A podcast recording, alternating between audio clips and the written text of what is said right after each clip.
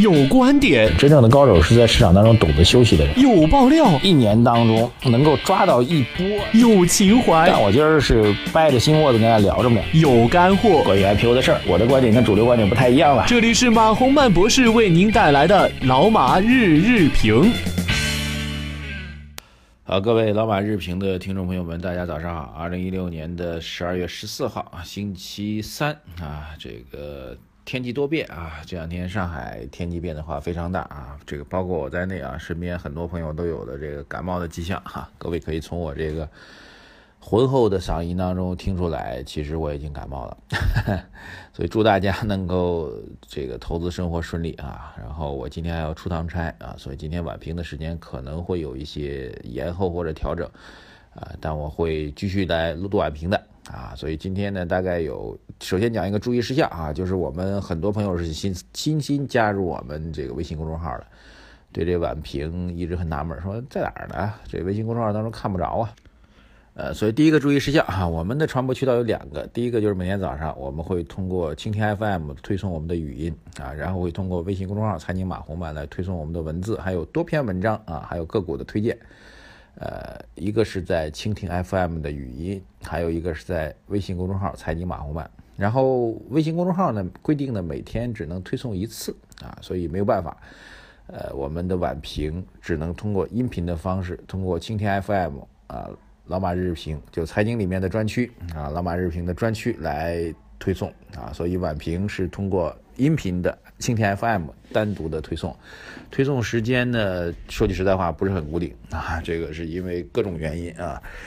哎，我个人的原因还有技术的原因。昨天其实我还是比较早，大概七点多就已经传给蜻蜓的工作人员。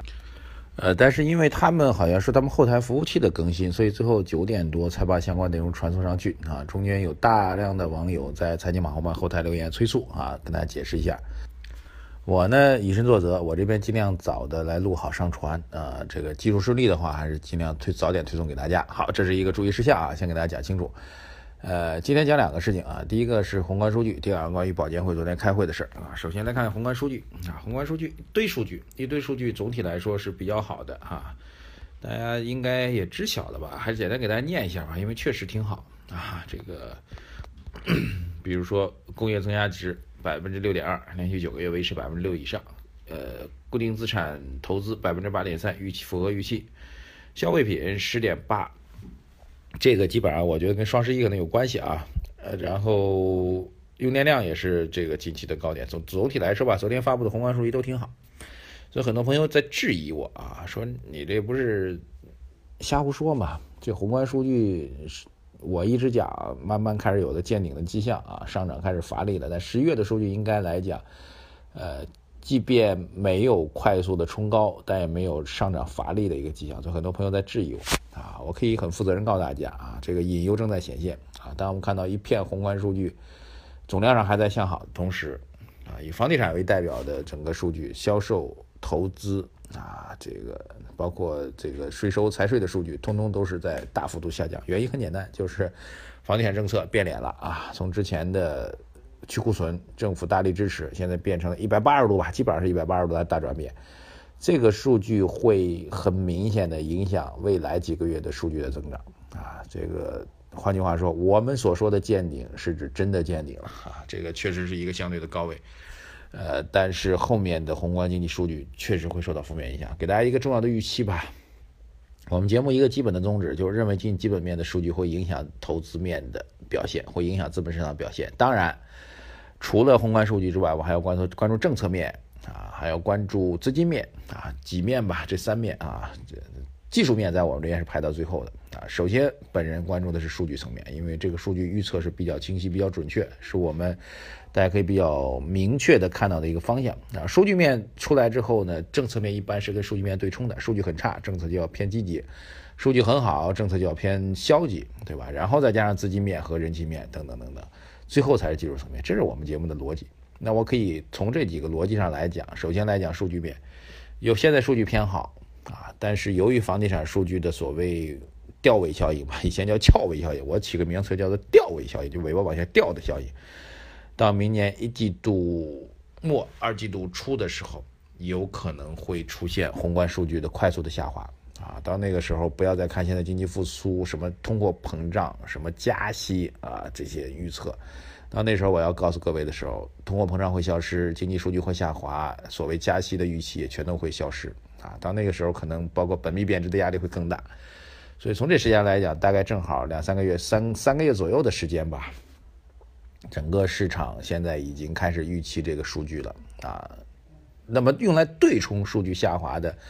政策面还没有出来啊，所以这是最大的问题啊，这是我们要提醒给大家的。二零一七年的第一个投资的提醒，它是一个风险，而不是一个机会啊。如何去对冲这个风险，我们再说，我也不知道，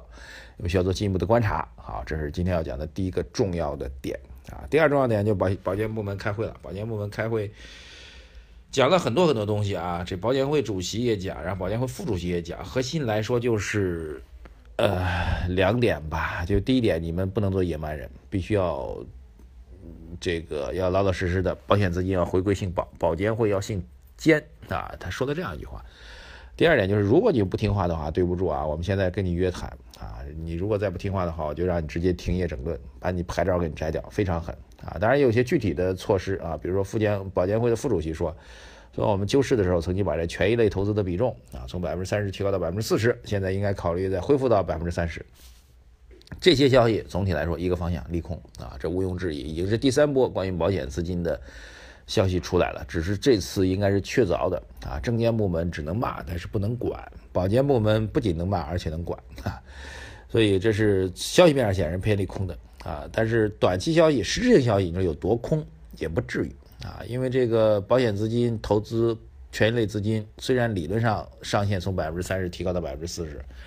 但实际投资的比例只有百分之十几啊，还不到百分之二十吧，百分之十几。所以，即便从百分之四十的上限下调到百分之三十的上限，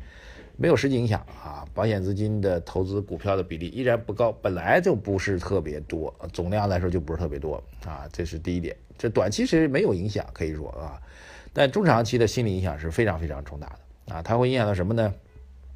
那核心的这件事情，核心的一个看点就是，哪怕你是披着国家队的外壳，哪怕你是机构投资资金，哪怕你是非常有影响力、有背景的资金，如果你采取短炒的行为的话，照样我们监管部门要搞你。对，这才是最重要的一条信息。这样的话就会使得市场上那种热衷于短炒的资金不得不离开啊，或者至少会被震慑吧，离开这个资本市场。或者至少在未来一段时间当中不敢有什么动作，会从短炒变成了中长期的投资啊，甚至离开这个市场都有可能。这显然是一个负面的消息。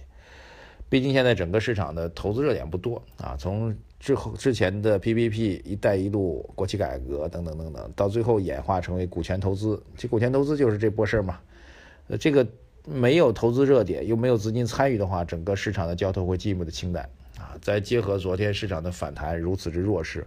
我个人还是那句话吧，就是今年的行情已经结束了。我们之前用过一个标题叫做“年终行情中”啊，所以各位就不用琢磨了。咱们一起来琢磨什么事儿呢？